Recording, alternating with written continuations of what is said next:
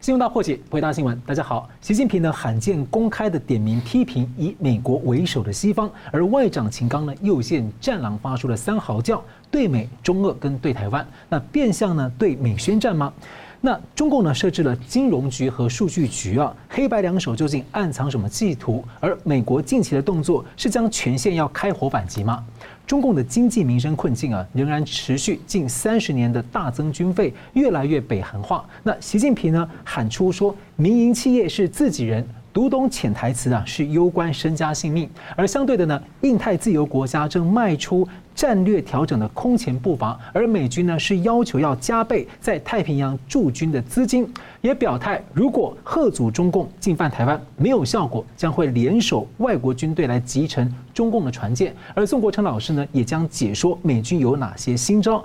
从川普到拜登的印太抗共网络，距离印太北约成型究竟还有多远？而美国的新围堵战略呢有没有缺了什么？中华民国总统蔡英文要过境美国的加州和纽约啊，彩蛋行程。一个一个的出，捷克的新总统就职第三次提期待相见台湾的总统，中华民国总统有可能访问欧洲吗？我们介绍破解新闻来宾，台湾大学政治系名誉教授林居正老师。呃，主持人好，宋老师好，各位观众朋友们大家好。政治大学国际关系研究中心资深研究员宋国成老师。好，主持人好，明老师好，各位观众朋友大家好。好，欢迎两位啊。中共在一月份呢，向外媒才放风说要外交经济路线的大重置，而外长秦刚呢，还曾被看作是要战狼学洋教，但为何又突然变卦了，发出了三大嚎叫中美关系、中俄关系，还有恫吓台湾。那么美国白宫重申呢，不寻求冲突，而美国的情报五大机构的年度报告说，中共的实力和影响力的野心正渗透到几乎每一个威胁，这是呢美国空前的优先处理事项。所以我想请教宋老师啊，秦刚第一场记者会啊，的右线战狼，也把中共描述为受害者，您怎么看？呃，首先我谈到这个习近平出来指名道姓骂美国啊，呃，这可能显示就是说，在这段时间当中，你们美国对中共的围堵确实已经产生了效果啊，呃，让中共觉得有一点喘不过气来，甚至是有一种被逼到墙角的味道啊，呃，所以习近平才会气急败坏的出来骂美国，这是第一点啊。啊，那么当然，那么最经典的是秦刚的那个记者记者招待会啊。您提到就是说这个是不是战狼外交又再现啊？其实我认为这个所谓的战狼外交，在中共的这个攻击性的外交政策当中里面，始终是没有改变的啊。呃，只是因为在一个不同的这个情境，或者是面对不同的议题的时候，呃，它有所这个有高有低啊，或者有硬有软的一种转变。啊，基本上反映的是中共外交呃政策的一种攻击性的本质，从头到尾并没有真正的改变。啊，那么另外就是我们谈谈，就是秦刚这个人啊，就是他在记者会当中里面啊，从这个中俄关系、中美关系啊，还有这个所谓的战狼外交这个问题，甚至包括台湾啊、台湾问题等等，他有一些啊非常经典的一种描述啊或发言哈。首先我来谈谈秦刚这个人。我记得上次我们在一个节目当中里面，我曾经提到，就是我用一种症状阅读的方式来解读中共的文件。那就是说，我们不仅是要去读这个白纸黑字上面这个黑字，就是作者想要告诉你这个部分，同时我们也要用一种结构的分析去读这个周边的空白的部分，就是说什么样去读出读者他不告诉你的秘密啊，这个我们叫做一种症状解读。呃，那么在我们从这个症状解读来谈秦刚这个人啊，呃，在这个症状解读当中里面有一个就是说，呃，要去读出什么东西，读出他一这个作者本身有这个偷换概念的一种行为，或者是假造名词的一个啊行为，那么。秦刚就是一个最喜欢或者最擅长于偷换概念或假造名词的人，啊，我举两个例子。第一个例子就是，呃，秦刚在这个结束驻美外交大使的时候，曾经有一场告别演说会，在这演说会当中里面，他引述了一个英国的诗人，叫做 T.S. Eliot，就是艾略特这个诗人啊，呃，他在一首很有名的诗叫做 Four Quarters，就是四个四重奏里面有一段话。呃，那么呃，秦刚引述说说，The end is where we start from，就是意思就是说，结束就是我们的一个开始啊。呃，其实呢，啊呃，T.S. Eliot 的这首诗，其实它是一个呃讲究呃讲述这个时间哲学的概念，意思就是说，在人类的历史的长河当中啊，开始和结束其实从来都是合一的啊。其实与秦刚的那个引述一点关系没有，与秦刚的这个离不离任。呃，转不转任外交部长一点关系都没有啊。所以我们如果要怎么样阅读呢？就是说，呃，假如我要阅读的话呢，我就把他话说成，就是说，当我开始接任驻美大使的时候，其实是中美哇传统友谊的结束。而我在结束这个这啊驻美大使任期之后啊，那么就是面临到一个中美对抗的开始啊，这个才是我的正装阅读啊，呃，来还原这个啊秦刚的一个本意。这是我举的第一个例子，最喜欢偷换概念。第二个最经典的偷换观点，就是在这一次记者会当中里面啊，他怎么说呢？呃，他说因为呃这个中国因为遇到了怎么样豺狼当挡道啊，然后呢有恶狼来袭，所以中国的外交官必须与狼共舞来保家卫国啊。与狼共舞这部电影呢，其实是这个 Kevin Costner 他演了一部电影叫做 Dance with the Wolves，呃，是是一部这个这个电影其实是在讲什么东西？是讲生态伦理啊，那么讲人与动物之间的情感啊。呃，那么其实这个 Dance with the Wolf 呢，本身呃，实际上是这个 Kevin Costner 他的名字是印第安的苏哈族里面的一个文字名字啊，跟有没有一匹狼其实并没有关系。甚至我们要讲，就是说那个与这个 Kevin 呃 Costner 演跳舞的那一只狼，和吴京演的那部电影叫《战狼》，这此狼非彼狼啊。而且最重要一点就是说，那个那个 Dances with the Wolves 呢，本身它是讲究什么和平的啊，是讲究怎么样人与这个啊自然的一种和谐的相处啊，是一种生命伦理跟生环境伦理的一个表达。中共那个战狼本身呢，啊，它是龇牙咧嘴要咬人家的一个战狼，所以这个此狼非彼狼，可是他偏偏又要把它呃把它凑合在一起，这就是我所谓的症状阅读之下的一种一种所谓偷换概念的一种技巧啊。呃，那么接下来就谈到，就是他分对分别对几个问题，呃，提出了一些说法。譬如说，在中俄关系上，他说啊，他说有的国家啊，其实就是美国嘛，有的国家习惯用冷战的滤镜 filter 啊滤镜来看中俄的关系，那么看到了呢，不过是他自己的倒影，就是美国的倒影嘛，哈。好，我们来症状阅读一下，他这句话的意思是什么呢？中国呢，就是怎么样用呃一种照妖镜啊来看待中俄呃中俄关系，所以全世界看到的都是啊，美国看到的是倒影嘛，全世界看到中国都是什么？就是鬼影子啊，这个就是我们对他的关于中俄关系的一个症状的阅读啊。那么谈到中美关系啊，第二块，他说美国对华认知的定位出现了严重的偏差啊，美国把中国当成主要的对手和最大的啊地缘政治挑战啊。呃，你把这个气球都放在人家的头顶上了，而且还偷看人家，所以到底是谁挑战谁啊？谁对谁的认知啊产生了这种啊偏差？呃，那么呃这个定位上的一个一个不准确啊，所以这个话的意思就是，我们如果要症状阅读的话，呃，这个就是一种呢，就是是非颠倒，价值的一个颠倒啊。呃，我上次也题目，呃，我上次节目当中我也提到，就是说我们症状阅读的时候，发现中国有一个所谓的强国症候群。什么叫强国症候群呢？就是以前因为啊，十九世纪受到帝国主义的羞辱嘛，百年耻辱嘛，啊，所以那个叫做创伤的民族主义。然后今天中国崛起了，啊，我就发展成一种叫做报复的民族主义啊，呃，报复谁呢？就是报复美国，报复西方世界。现在我在秦刚的记者会当中里面，我又读出一个新的症状，这个症状叫什么东西啊？叫做深宫呃深宫怨妇症候群。什么意思呢？就是把中国扮演这个一楚楚可怜的那种。啊、呃，受害者，然后美国就是那个豺狼当道的一个大野狼啊，这种这又是一个对呃呃中美关系一种严重的一个呃误导。好，最后我们谈到台湾问题啊，他说台湾问题，他拿出了一个中华人民共和国宪法嘛，就是那个小红本对不对？呃，那个中华民国呃中华人民共和国那个宪法呢，啊、呃，其实一个领导人随便都可以改一改的宪法啊，呃，其实是非常廉价的一部宪法啊，特特别是呃，你为什么拿中华民国宪法来？中华民国宪法比你更早啊啊。呃，所以，然后他又从里面念了一段啊，他说，呃，中华呃还是什么？台湾是中华呃中华民国啊，不对，就是他说台湾是什么？中华人民共和国，对不起，一个神圣领土的一部分啊。所以他说，完成祖国的统一大业啊，是台湾同胞，包括台湾同胞在内的呃全中国人民的神圣职责。好，我在这里症状阅读一下。第一，台湾呢是中华民国神圣的领土，不是你的一部分啊。那么第二个，你说。台湾人民啊，具有这个要统一祖国的一种共同的神圣的职责啊。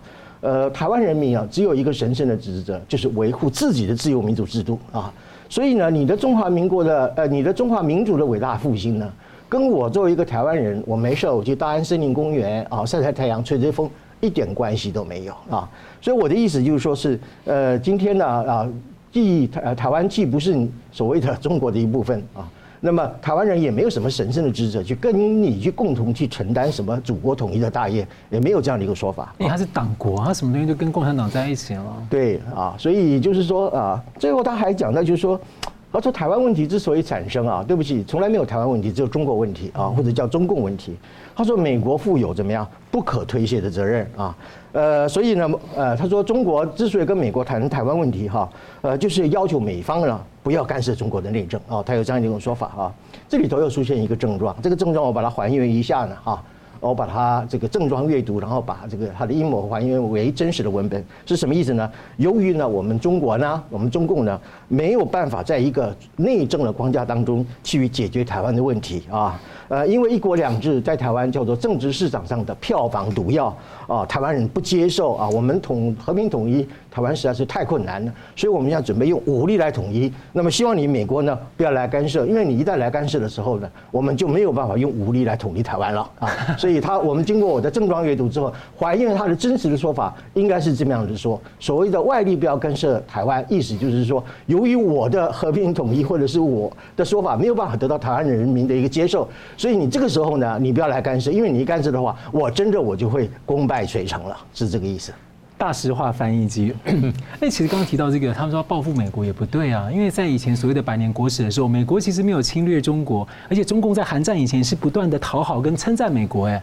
应该说，一直到二零零一年以前，美国都是协助中共的。哦，对。中共是怎么进入 WTO 的？啊，他是怎么样获得美国的对他的市场的开放？还有最重要就是贸易最惠国待遇。是啊。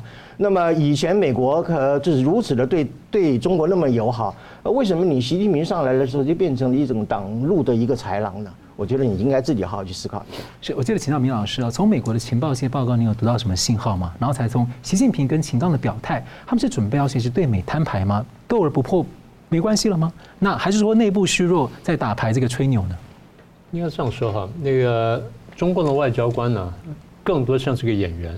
嗯，啊，就要演这个还是演这个，就要演那个就演那个，所以今天演战狼就演战狼，明天演绵绵羊呢就演绵羊，那后天呢演演小猪呢就演小猪，所以其实不用太认真的。你看他讲到现在，他们派到各国外交官讲任何问题呢，都是外国的错。哎，对对，他自己从来没有错过。所以刚才这个宋老师翻译了半天，秦刚的话一句话说完，都是美国的错。嗯，讲完了。那拿了宪法呢？那台湾问题这个红线处理不好，地动山摇，那也都是美国的错。中共仇恨帝国主义不是第一天呐，他从出生的第一天开始就仇恨帝国主义到今天了，没有改变呢。所以刚刚宋老师一句话一句话讲得非常好，报复式的民族主义嘛，嗯，对不对？就这意思。好，这秦刚的部分，秦刚讲完之后呢，这个刚才你也提到，我们把它这个细节再说一下。三月六号的时候，习近平参加政协的一个分组会议，然后里面讲了一段话。以美国为首的西方国家对我国实施了全方位的遏制、围堵、打压，给我国发展带来前所未有的严峻挑战。所以，第一，指名道姓骂美国；第二，是全方面的遏制、围堵什么，对我们的发展带来了前所未有的严峻挑战。也就是这个挑战非常大。好，那秦刚也好，然后这个习近平也好，或其他人也好。呃，包括前一阵子新华社不是发一篇文章吗？美国的什么霸权啊、霸凌啊、什么的霸道之类的吗？他们为什么这样讲话呢？因为真的开始担心了，他真正看见危险跟威胁了，所以才有什么遏制、围堵、打压，然后前所未有的威胁等等。这样讲话呢，他们是希望说你美国改变行为，然后改善我们的关系。那你们会问说，那为什么不好好讲话呢？好好讲啊，人家说不定就好好讲回来，你为什么用这么凶的这个态度呢？中共的习惯，刚才讲了战狼嘛，战狼是绝对不能示弱的。一旦示弱的话，对内也不好处理，对外也不好处理，这是他们的逻辑。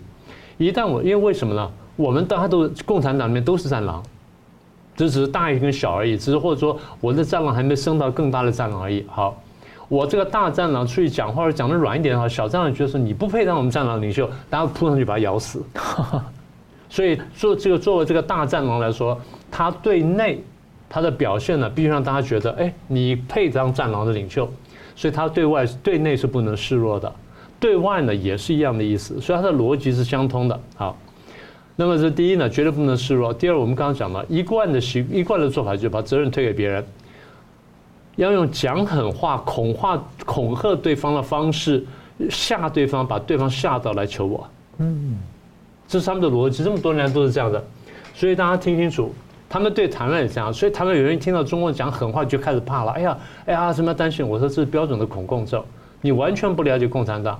共产党求你的时候，他绝对不能好好求你，他一定吓你，怎么吓得你赶快去求他，要免得暴露他求你的事实。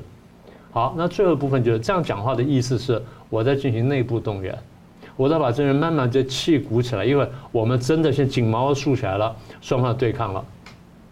可你仔细看下去，在现阶段呢，中美双方是互有所求的。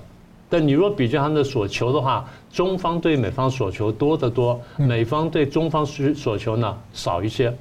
为什么这样讲呢？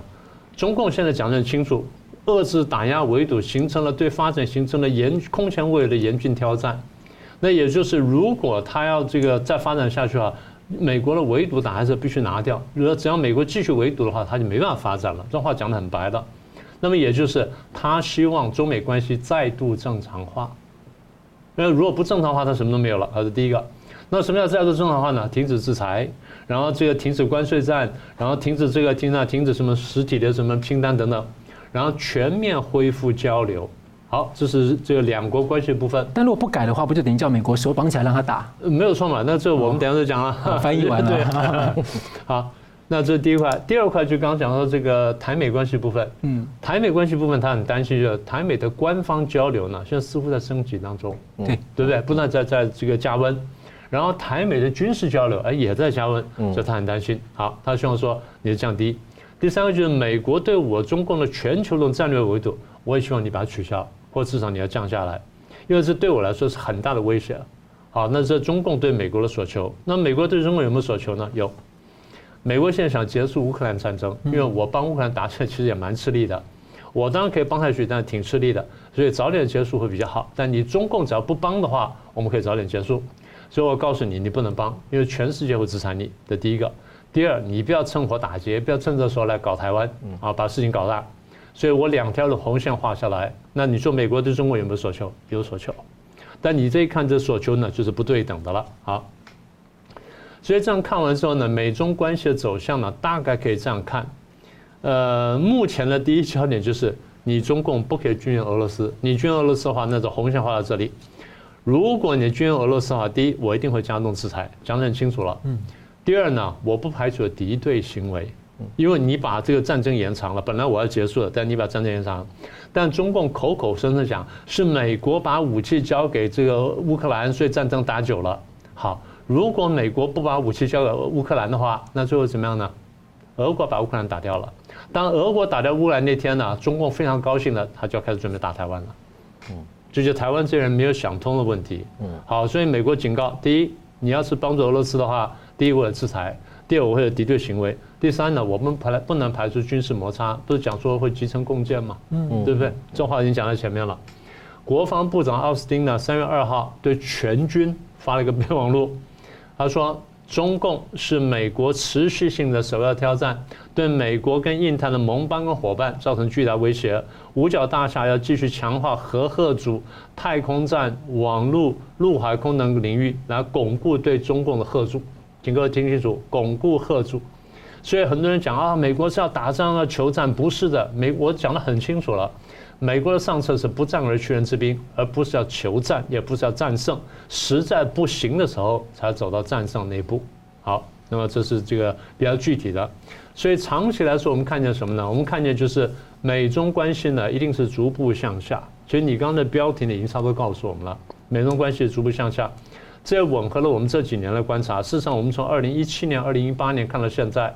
大概六年的时间，我们说美中关系逐步向下，大家不太相信。那现在大家看见了，所以美中关系的逐步向下，然后在这个过程当中呢，会一张一弛，会有所起伏。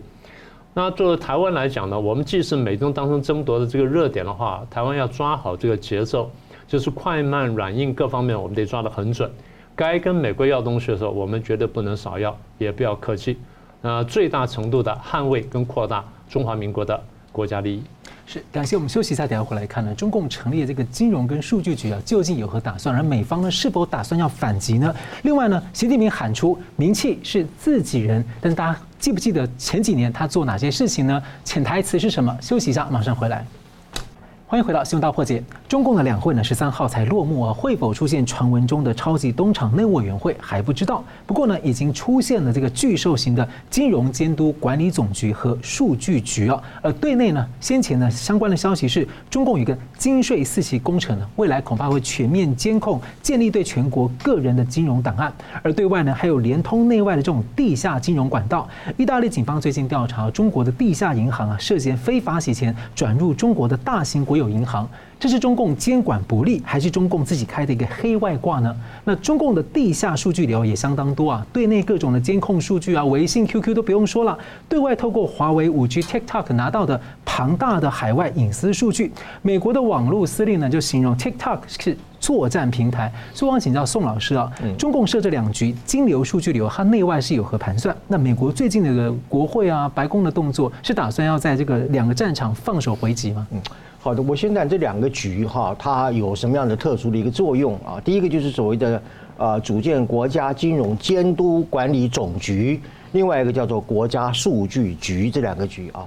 那当然了，这里头涉及到比如什么叫做什么呃证监会啦，还有这个银保监会啦，还有银行，呃，还有这个网信办之间这个职能之间有这样调来调去，其实我们不必太了解，因为呃看起来也是雾煞煞啊。但是有有两个最重要的一个用意，一个就是权力向中央集中，不管是金融权力或者是数位权力、数字权力，都向这个中央集中。那么另外一个呢，就是在管理上本身就是归口归口管理，归一个户口来管理，也就是中央这一口来管理啊。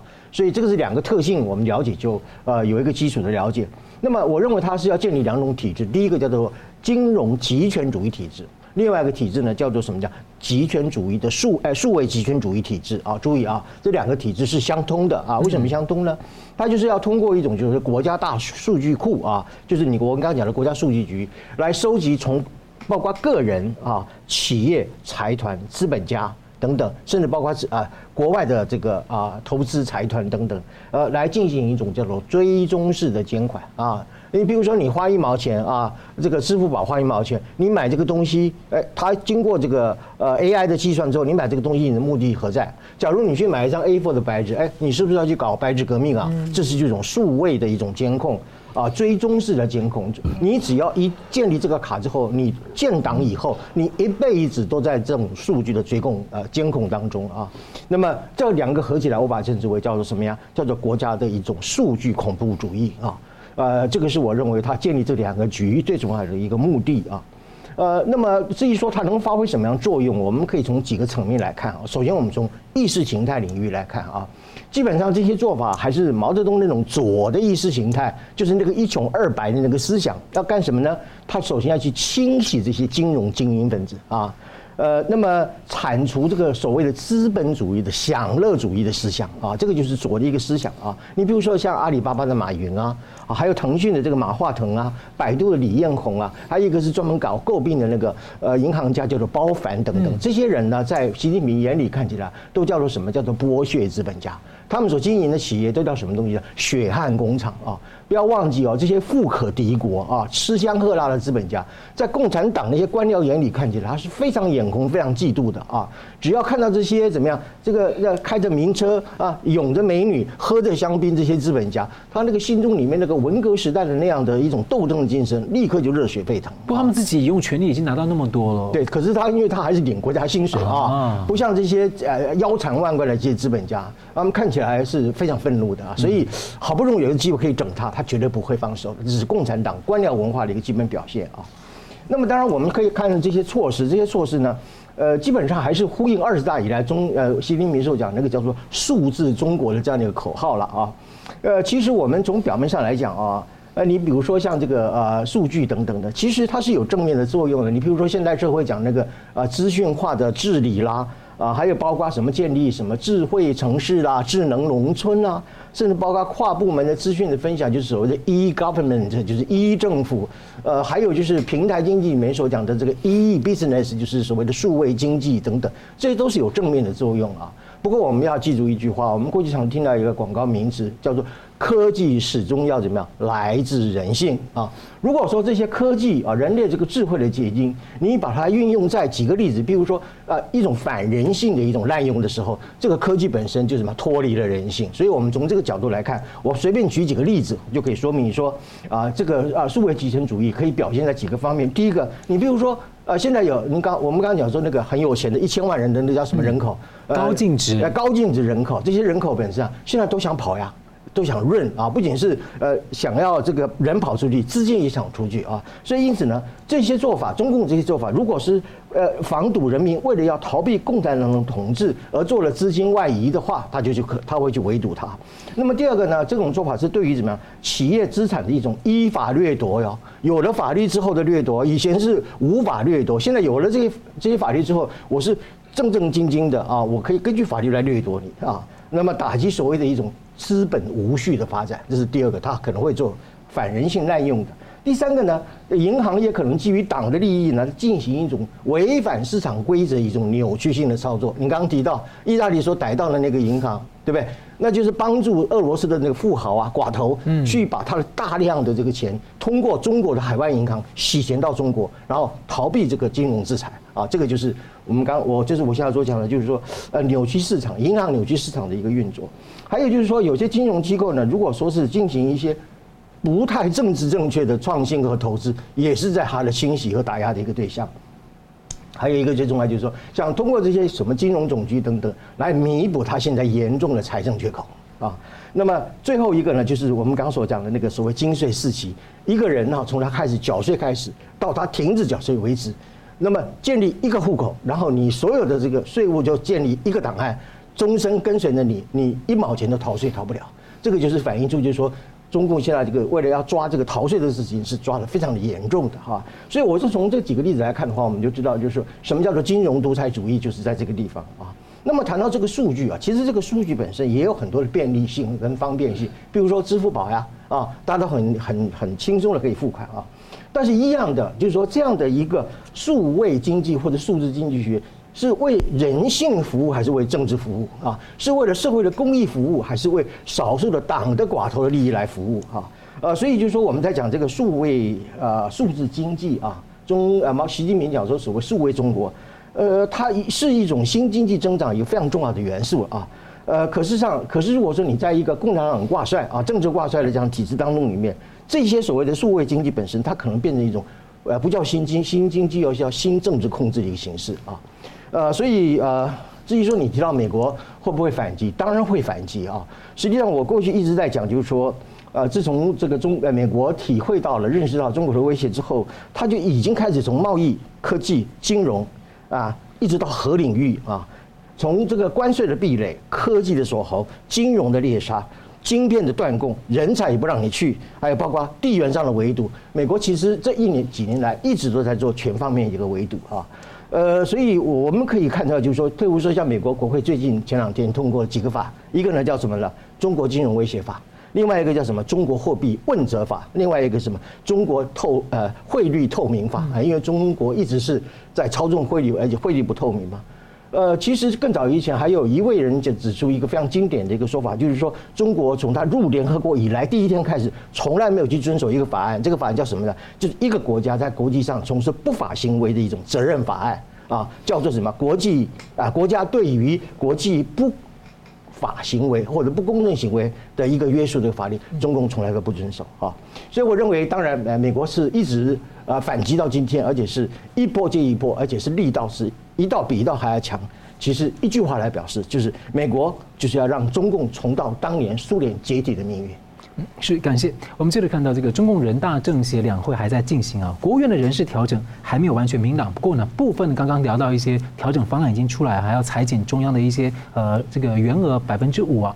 不过除了这些之外呢，特别引人注目的是习近平啊有一段话啊，三月六号他参加政协的联组会呢，他对民营企业喊话说，始终当。自己人，而这段话引起各方的这种很很多的解读啊。有专家评论，那可能只是一个安抚性质啊，试图这个收复民心哦。这个是要叫大家不要跑吗？我想请问明老师啊，你会怎么看呢？我先把这段话还原一下。他在这个场合里面对民营企业家喊话，他说：“我们始终把民营企业和民营企业家当作自己人，在民营企业遇到困难时给予支持，在民营企业遇到困惑时给予指导。翻成白话就是：我对你很好，你应该感激，对不对？就这意思嘛。啊，好。那各位想想看，什么样国家的领导人会这样讲话呢？你觉得蔡英文如果讲我把民气当作自己人，你有什么感想？就就你不把我当自己人了。那如果拜登跟大企业讲我把名气都当自己人，你有什么感想？是不是很奇怪吗？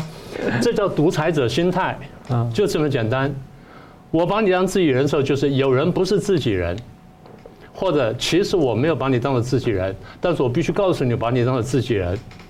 你是皇帝了，还居然觉得有人不是自己人？不是普天之下莫非王土，率土之滨莫非王臣吗？你统治了几十年，还有不是自己人的？当初毛泽东搞文革的时候，他就做了这样评论：我们中国共产党统治中国十七年，结果在我们统治下造成了千千万万的资产家跟资产阶级分子，这些人渗透我们的每一个领域。那你是怎么执政的呀？是 不是这样的？这逻辑不是很奇怪吗？民企对中国经济贡献，我们随便再翻翻资料，大家都知道的呀。从改革开放以来，民企对中国经济贡献少，刚开始那几年不算，后面发展起来的时候呢，都是百分之六七十、七八十以上，甚至百分之一百多。那你说你名教授乱讲话，怎么会超过百分之百呢？很简单，民企加外企是超过百分之百，但国企把那部分赔掉了，负的，所以是百分之百嘛，是数字是这样来的嘛。所以民企对国对中国经济贡献有多大，大家都很清楚。你今天讲的话叫风凉话。嗯，中共这几年来大搞国进民退，是民企自己搞的吗？还是中共自己搞的？我们不是讲去年就是一年打一一天打一个产业吗？互联网的阿里巴巴收到巨额罚款。蚂蚁集团要上市前两天被喊卡，滴滴也从美国的纽约交这个交易所下市了，腾讯的游戏版号呢被停了，奶粉业被打，补教业被打，英语被打，然后百度被打，然后各众多的艺人，大家听过跟没听过名字艺人也都被打了。那你说是这些人真的是出了问题吗？是，有些人当然有问题。但是你政府的政策这样打法是不是也有问题呢？好，房地产受到三道红线融资的限制，最后呢一蹶不振，现在搞到到处烂尾楼了，很多地方呢房子交不上，然后老百姓呢不肯交交房贷了，不肯交按揭了，然后民企的这些呢，民企的房地产呢，是债务全部违约要爆雷了，恒大呢超过万亿，然后房企呢被搞垮了，你觉得对房企当然有责任，但你觉得政府的政策是不是有问题？你为什么一早就没有看到这些事情？为什么没有防微杜渐呢？好，最近这几年来，中共经济非常惨。好，当然原因不止这些了。好，我们还是可以数数：美中贸易战、武汉肺炎，然后你又搞垮香港，然后国际贸易呢开始萎缩。当然还有乌克兰战争，这都不能全怪你。然后你的全面清零的这个政策，搞了产业链断掉了，然后订订单都逃出去了，然后失业大量增加。你觉得这些真的都是民企的责任吗？还是说都是外国人的责任，还是你自己有没有责任？如果真的像我们所说的，民企对中国大陆经济贡献这么大，其实这几年民企对中国大陆经济贡献呢，大概百分之六七十跑不掉，对不对？我们随便算算都晓得，民企垮掉之后呢，经济增长数字一定会下来，就 GDP 你会下来，然后外贸一定垮掉，然后就业也会垮掉，就业一旦垮到一定程度的时候，社会就开始动乱，所以这东西都是连着的。那你说他知道不知道？慢慢知道了，但共产党向来就是我不太算经济账，我只算政治账，也就是政治上我只要抓牢住，别的我根本就不太管。否则的话，他不会说我一这个共产党一进城之后就把那个工商企业全部搞垮了，什么三反五反啦，什么这个国有化等等，不就搞得一塌糊涂吗？这个就是重蹈当年的覆辙嘛。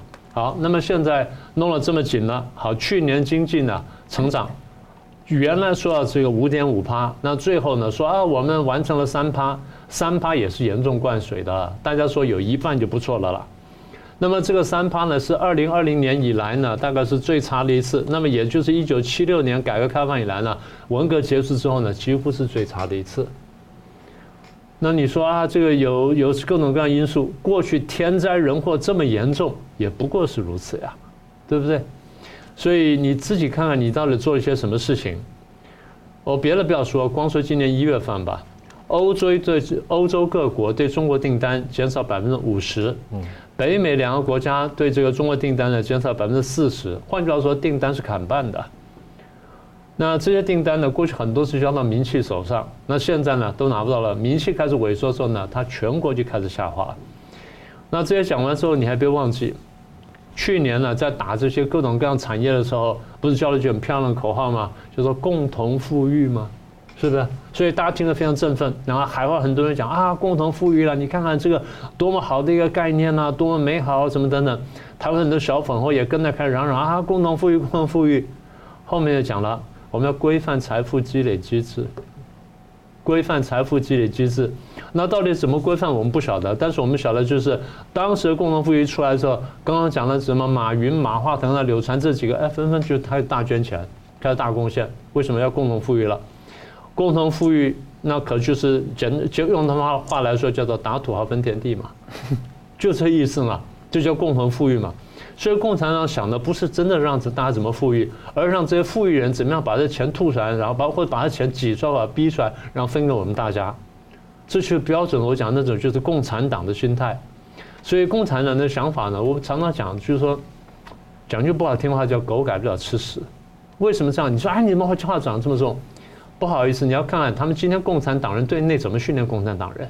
你得看懂这件事情，也就是共产党人在培养新共产党的时候，他拿什么东西教他？嗯，他用他用什么样的东西去洗他的脑，让他怎么去改变思维？然后你要这样去想，这样你才能做共产党人。所以当大家都这样想，为什么我说大家都是大大小小的战狼？因为都这样培养出来的，在每一层级培养战狼。所以小小战狼就要吃中战狼，中战狼吃大战狼，但大战狼有机会就回来往下吃。所以上上下交下招争力的结果。中国就变得一塌糊涂，所以我刚才讲说，这个名气这个问题，为什么我特别要挑出来讲呢？因为这话背后反映的心态呢非常可怕。当名气是自己人的时候，他告诉你，其实有人不是自己人。所以你刚刚问啊，有什么影响什么的？这样讲吧，除非中共彻底改变这心态，否则情况呢只会越来越糟。但是心态不太可能改变的，因为他的党就是这样，就这意思。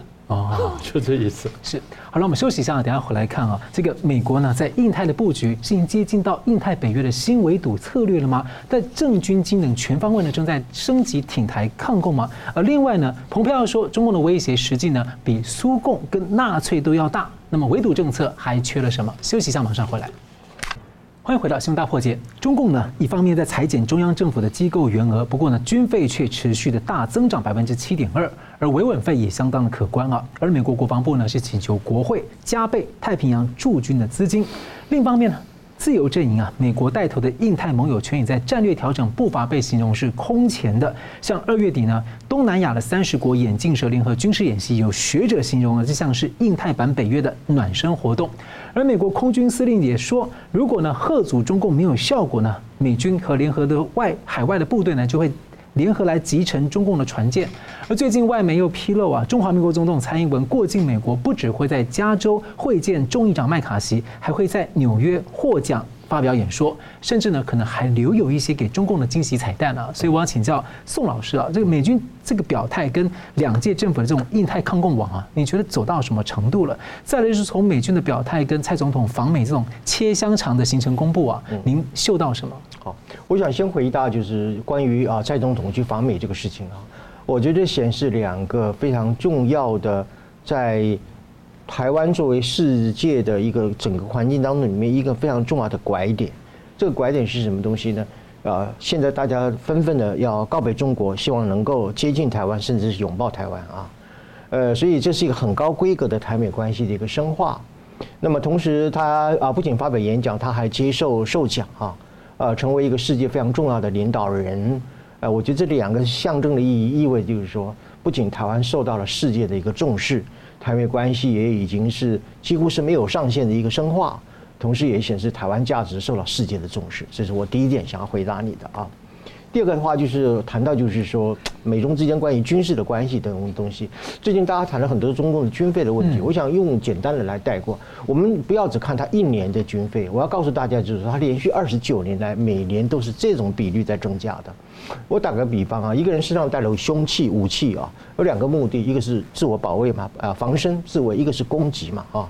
呃，从这二十九年来，我们绕一圈，呃，中国大陆周边的国家，有哪一个国家在过去二十九年当中里面对中共产生了安全的威胁啊？呃，他们说这个他的军费是为了什么？是要应付什么复杂的一个安全挑战？呃，这二十九年来，你每年都增加，有有哪一年有哪一次是说一个周边国家对你有什么安全的挑战啊？还有就是说，我们不要只看这个数字，要看这个军事本身是用在什么地方。我认为这个数字的逐年增加，就是啊，事实上也在证明，就是中共一直在发展一种怎么样大规模杀伤性的尖端武器嘛。嗯。哎，航母就是在这样的理念造出来的嘛。还有什么极音速飞弹？还有说到二零三零年之前要把现有的三百五十颗的核弹头要增到一千五百颗核弹头。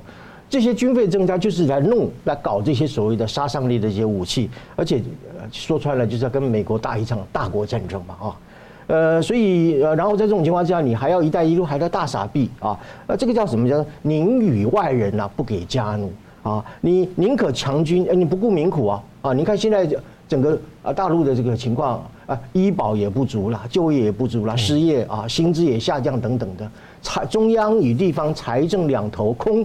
在这样的情况之下，你还要在强军不顾民苦，而且你还练兵呢啊，宁可练兵不养人民啊，所以我觉得这个就是啊，一方面是不可思议的事情啊。至于说你刚刚提到的问题，就是整个印太啊北约的架构是否已经成熟了？我的回答是非常的成熟，已经是接近部署完成。我从几个方面来看啊。呃，我过去曾经在这个节目提到一个叫做“小边主义”，就是美国一个大国引领日韩两三个小国，这个叫小边。现在已经发展到什么程度了？小边跟小边之间也相互结盟哦。嗯。啊，以前是美国一个雁形结构之后，它领头领航，现在是怎么样？后面的这些燕子本身也彼此怎么样结盟在一起？我举个例子来讲，像日印啊，日本跟印度，日韩、日英、日德等等，还有最明显的例子，韩国现在最近的，过去是跟日本是世仇啊啊。怎么慰安妇问题啦、赔偿的问题？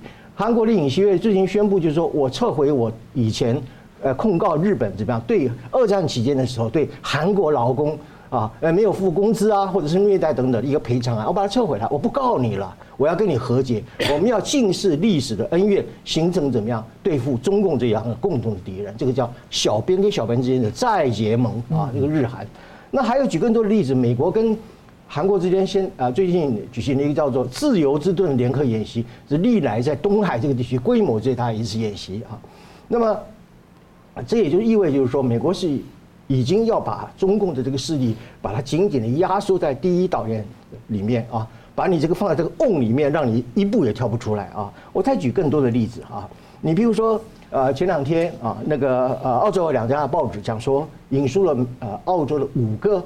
呃，国家安全的一个官员的意见，那些官员五个安全官员也的意见一致的认为，就是说，一旦台海发生战争的时候，澳洲跟美国是自然结盟的哈，所以澳洲一定是无条件让美军无条件进入他的基地，飞越他的领空，使用他的这个啊军事资源等等，这又是增加了一个筹码啊。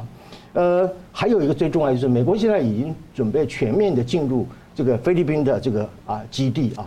注意啊，吕宋岛这个基地是遏制了这个巴士海峡啊，传统的冲绳的基地是遏制北方的宫古海峡，然后日韩，我前面讲那个日韩是遏制了京津海峡，所以这几几个海峡的一个出口都已经已经完成了封堵的一个一个作业啊，所以还有就是巴望岛啊呃，应该叫什么岛？呃，这个巴拉望岛，巴拉望岛的那个美军的基地本身，它是控制什么？控制这个南海还有巴呃马六甲海峡。是。所以你看看，美国在这几年当中里面，已经在这个第一岛链当中里面，过去的缺陷、过去的短板，已经一一加以弥补。而且在现有的结构当中里面啊，特别把它弥补起来。我还特别举一个例子，最近美国空军还发展一个新的战术，这个新的战术叫做 Rapid Dragon，叫做急龙或叫速龙。为什么？以前。他是准备要对中国进行地毯式的轰炸。以前的轰炸本是轰炸机从美国的本土起飞，一次只能带二十个到二十四个的巡弋飞弹。呃，而且美国目前大概也只有大概呃，应该是只有一百二十架的这个 B 系统的这个呃战略轰炸机，路程非常的遥远。现在用什么？现在用运输机，各位应该有听有听过叫做空投救济品有没有？就是用运输机，然后把那个巡弋飞弹。带个降落伞啊，像空投这个救济品一样的啊，那么空投下去啊。而且美国的这个 C，比如像 C 十七的这个运输机，它一共有六百五十架。美国的 B 系统的话，它只有一百二十架，所以它的投弹量呢是用本土长城起飞的轰炸机要增加五倍以上。而且这些运输机可以在哪里起飞？可以在冲绳起飞。以后如果美国把弹药库放在台湾的话，这个飞机运输机，一个轰炸运输机啊，我们要改口叫轰炸运输机，它可以从新竹的空军基地起飞，距离只有一百多公里。所以美国，你说为美国会不会反弹？会不会围堵？当然继续的围堵。而且它已经从这个战略的架构，我们刚才的印太北约，已经进入到实质的战术演练。注意，最近美国在加州进行一个滨海兵团的一个滩头的这个这个演习。什么滩头？就是应付将来中共如果侵夺岛战争的时候，在台湾的西海岸的滩头进行作战的时候，美国要支援这个对台湾的滩头作战。所以我们从这几个系列来看，我简单的总结就是说。美国的印太的北约这样的一个框架，不仅怎么样，已经是怎么样，这个版图已经拼贴的完成，而且怎么样，已经是建制完毕了。嗯，是感谢。我们继续看到，美国呢带头在军事、科技、经济等多层面的围堵啊，越来紧缩，中共内外交困难。那明老师曾经形容这个西方对共产主义的围堵策略，啊像对付这个癌细胞等等的。不过呢，蓬佩奥在三月份受访，他形容啊，中国共产党的威胁是比纳粹更大。他以前也曾说，中共这马列怪物的威胁是比苏共更大的空前。所以，但虽然他有信心中共会被终结啊，但我想请教明老师，因为中共跟这个苏共还是。还是更胜于苏共，而且是更更复杂的情况。您认为说美国的这种新围堵政策能够这样的终结中共吗？还是说还缺了一些东西？呃，你既然这样问的话，我们就来比较一下哈。那纳粹太远，我们就不说了。我们来比一比苏共跟中共。呃，苏共当然大家过印象就是这过去一个苏联是个很大的国家，没有错，它领土非常大，两千多万平方公里，人口呢大概差不多三亿人，然后它周边还有一些傀儡国家。它本身军事实力非常大，它有差不多五百三十万的正规军，然后它有数量非常庞大的核子武器，然后数量非常庞大的洲际飞弹，然后它有超过美军数量的海军舰队，然后曾经在这个七零年和七五年呢进行过全球海军大演习，那个时候美国还没有能力做这件事情。嗯，苏联在进行全球海军大演习的时候，他把商船列入编组。把油轮列入编组，把捕鲸船也可以列入编组，这个事情美国还做不到啊，所以他干了两次。然后他有能力发动军备竞赛，他开太空科技呢也非常进步，那有些时候呢甚至超越美国，大家都知道的。好，这些是我们一般熟到的条件。那其他比较抽象的外交的战略部分，他有共产国际，虽然号称解散了，但是他依然可以指挥各国共产党，然后资助各国共产党去进行这全球的这个赤化活动。在它周边呢，有八个卫星国家，八个傀儡政权，然后这些八个国家大体上组成了华沙公约组织，是一个军事集团，然后组织一个经经济互助合作委员会，简称经互会，这经济上的一个一个结合。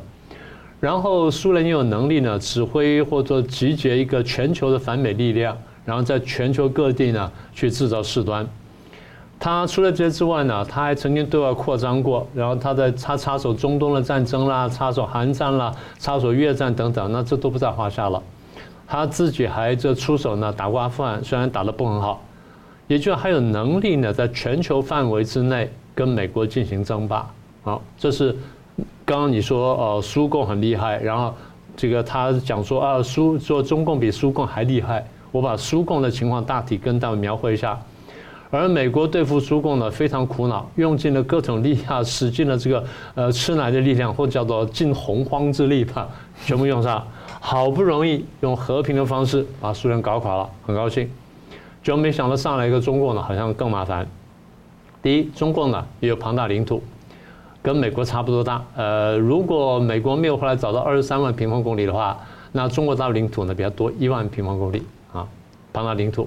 第二，中国大陆有庞大的人口，不管是十四亿或者九亿、十亿呢，它比美国呢大多，大概是三倍的人口左右。那这领土跟人口，它有很强大的军事实力，它有这个数量庞大的正规军，然后大家误以为是警察的武警，这些也是军队。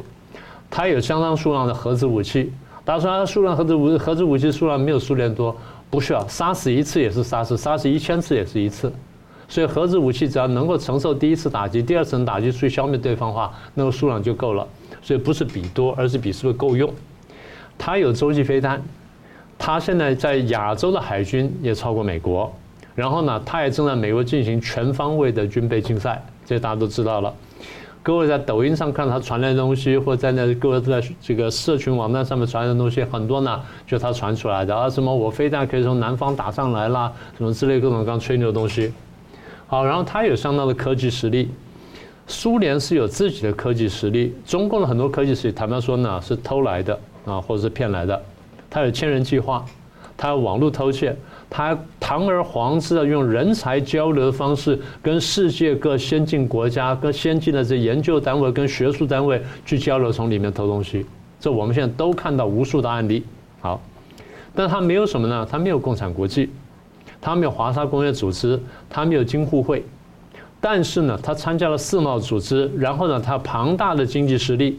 更可怕的就是，当他参加世贸组织之后呢，他跟世界主要国家，我再说一次啊，主要国家形成了经济上相互依赖的关系，呃，非常绵密的依赖关系。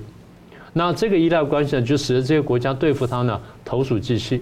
好，那么在这个对外的部分，在南海扩张，然后把礁化为岛，现在弄了八个到九个了，然后再来呢，有一带一路。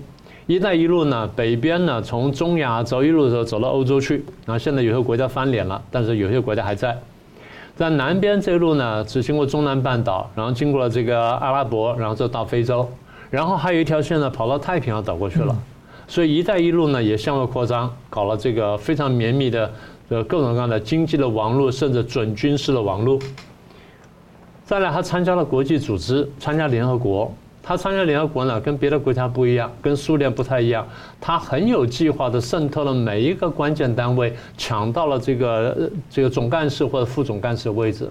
他能够在里面操纵操纵这个游戏规则，是修改游戏规则，然后用不公平正的方式修改游戏规则，导致对他有利的结果。所以美国怕什么呢？美国怕的就是中共这种绵密的超限战，这个真的是全方位的超限战。美国还怕什么呢？哪一天你突然搞出一个我没想过的东西，比如说气球，嗯，或什么之类的一门强的东西。再来就是你现在讲说用举国体制去发展东西，我们过去很轻视，现在发现哎，举国体制真的能做到一件事情，很可怕。好，所以美国很担心，美国很担心它的网络偷窃啦，担心它统战啦，担心它大外宣啦，现在担心着武汉肺炎的生物战啦，最近担心什么呢？起重机，嗯，是不是？然后摄像头，所有这东西呢，发现呃。这个家伙真的跟以前苏联不一样。苏联干的很多事儿我看得见，中国干的很多事儿呢，我看不见。这样变把把全民都变成半半专业的间谍，或者非专业的间谍。全民都变成专专业跟非专业的间谍，然后大家都帮我偷东西，这真的叫彻头彻尾的举国体制。好，这下麻烦了。所以美国的定位是，美国对中国的定位是这样子，他不是在这个正式文件上讲了好几次了吗？中共是唯一在政治、经济、外交、科技、军上面有能力挑战我跟破坏国际秩序的一个国家。这话讲的比过去讲苏联要重啊。嗯，对。但是过去他苏联没有讲那么重的时候，他说我跟苏联在打冷战呢。今天他他讲中共讲的比过去苏联重的时候，他没有说我要打冷战。为什么？相互依赖太重。因为相互依赖太重，投鼠忌器，所以这话是不能说的。所以最后你问到说缺少什么呢？第一。缺少对中共的真正的认识。你说你刚刚数了这么多，你还没有认识到吗？这样讲，有点认识到，又好像又没有很认识到，这是非常奇怪的现象。我们发现美国对中共的认知是犬牙交错的，有的地方非常深入，有的地方非常肤浅。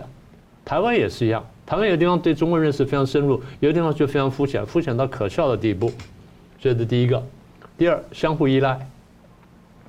那么，如果说刚才讲美国跟中国之间的经贸关系这么深的话，相互依赖到这种程度的话，我在二十年前讲，我说美国对付苏联呢相对容易一点，但美国将来对付中共呢，至少剁掉一条腿陪他，可能都不一定会成功。现在看见美国把下半身剁掉都不一定打得赢。好，这是相互依赖。那更麻烦的就是美国内部有很多跨国公司。这些跨国公司非常贪婪，从华尔街的跨国公司到制造业的跨国公司，到科技界的大跨国公司，到什么互联网什么的，大家都觉得中国大陆是一个有利可图的巨大的市场，所以我们从那赚了很多钱，我们舍不得这钱，所以为了赚这钱，我们在美国内部帮助中共，这个才是可怕的地方，这才是可怕的地方。所以，美国现在面对的是一个我开放社会怎么面对一个全方位的极权主义？我怎么办？呃，你问我说缺少什么？其实我觉得就在你的问题里面，他真正缺少的就是，我要像当年消灭纳粹一样来消灭共产主义的这么一个决心。好了，节目最后我们请两位来宾啊，各用一分钟总结今天的讨论。先请宋老师。好，呃，我们呃中国有一个传统文化戏剧叫做变脸啊，它是属于川剧的一部分啊，转一个身呢就变一个脸啊。我用这个来形容中共的战狼外交啊。呃，不过这个战狼外交本身啊，它虽然说是一种有魔幻的一个效果，它基本上的本质是侵略性的，所以我把它称之为侵略性的魔幻外交啊。这个是啊，中共这个它从来没有改变啊，只是因应不同的议题或不同的情势而有这种高高低低或者是软硬兼施的这样的一个变化啊。呃，两会开完之后，我们可以看出中共的一个基本的啊政治走向。我认为是四个体制啊的一个建立，一个是习近平个人的独裁体制啊，他完成了三连任，甚至可能是一个国家主席终身制的这样一个体制。那么第二个呢，就是所谓的建构或者是部署一个平战合一的战争体制。为什么？你看看他现在在各地设立了所谓的国家动员办公室啊，还有说什么军队呢？还可以什么调整适用民事诉讼法等等，其实就是用军事的一个体系来代替刑事的一个体系啊。呃，最后我们讲说，今天我们讲了这个两个局的一个设定啊，其实它就是对于个人进行怎么样终身式的一个追踪式的管理，对于企业进行全行位、全行业的一种监督与管理，就是我所谓讲的金融的一个集权主主义啊，集权体制，还有就是数据局表现出了数位集权主义，以科技和数位的这种知识来进行反人性的滥用。啊，所以我要讲说，今天中共已经面临到当年苏联解体之前的前兆的时候有一个症状啊，呃，所以呃中呃中国的命运本身呢，呃面临呃当年苏共呃啊苏联解体的命运，应该已经为时不远了。是，明老师，呃，我用一个比较奇怪的方式呢，用这一两分钟哈，我们刚刚第二题不是问到说谁是自己人吗？我想请问一下，从共产党看起来，共产党人是不是自己人？不一定，不一定，不一定。政治局委员是不是自己人？应该是了，对不对？那孙政才是谁？嗯，政治局常委自己人了吧？周永康是谁？然后军委副主席总该是自己人了吧？拿着枪杆子，郭伯雄、徐才厚是不是自己人？不是。那毛主席接班人该是自己人了吧？好像也不是。林彪被解决掉了。国家主席总该是自己人了吧？啊，不是，刘少奇被斗掉了。文革没爆发前，国家主席当然是自己人。文革一爆发之后，国家主席就不是自己人了。好，那总书记总该是自己人了吧？他是我们的头，是我们战狼的头。哎，不要忘记，胡耀邦跟赵紫阳好像不是自己人。之前有一个人呢，还干过党主席的，那叫华国锋，也不是自己人。所以现在走到现在，刚刚不是讲说习近平打造了一个个人集权的这么一个体制吗？是。所以现在看起来，干过总理的李克强。干过政治局常委的汪洋，跟干过政治局委员的胡春华，可能也不是自己人。那样听起来名气听起来应该心里很害怕。对啊，我现在就讲，我说谁是自己人嘛？所以我就就在阐释的观念。所以谁是自己人呢？从共产党跟共产党的领袖看起来，现阶段对我有利用价值的才叫自己人。一旦时过境迁的时候，你就是日抛，你就不是自己人了。好，那现在我问最后一个问题。从共产党看起来，今天的两岸关系当中，谁是自己人，谁不是自己人？倒抽一口冷气，对不对？嗯，在台湾很多人讲说，我们讲九二共识，讲一中各表，他应该把我看作自己人了，因为我反台独，真的是这样子吗？等到他中共心目中的真的台独被打掉之后，你就是被位的台独。显性台独打了之后，你就是隐性台独。为什么？因为你永远不是自己人。大家听明白了吗？所以，请台湾的朋友们跟海外华华人朋友们好好想想看，你到底是不是共产党的自己人？是。好，非常感谢两位来宾精辟的分析，感谢观众朋友的参与，也持续呢邀请大家呢尽快的加入新的平台“干净世界”来订阅“新闻大破解”的频道。我们每周三五再见。如果您喜欢我们的节目呢，请留言、按赞、订阅、分享，并开启小铃铛。那么，感谢各位呢长期对我们的支持。新闻大破解团队呢将持续为您制作更优质的节目。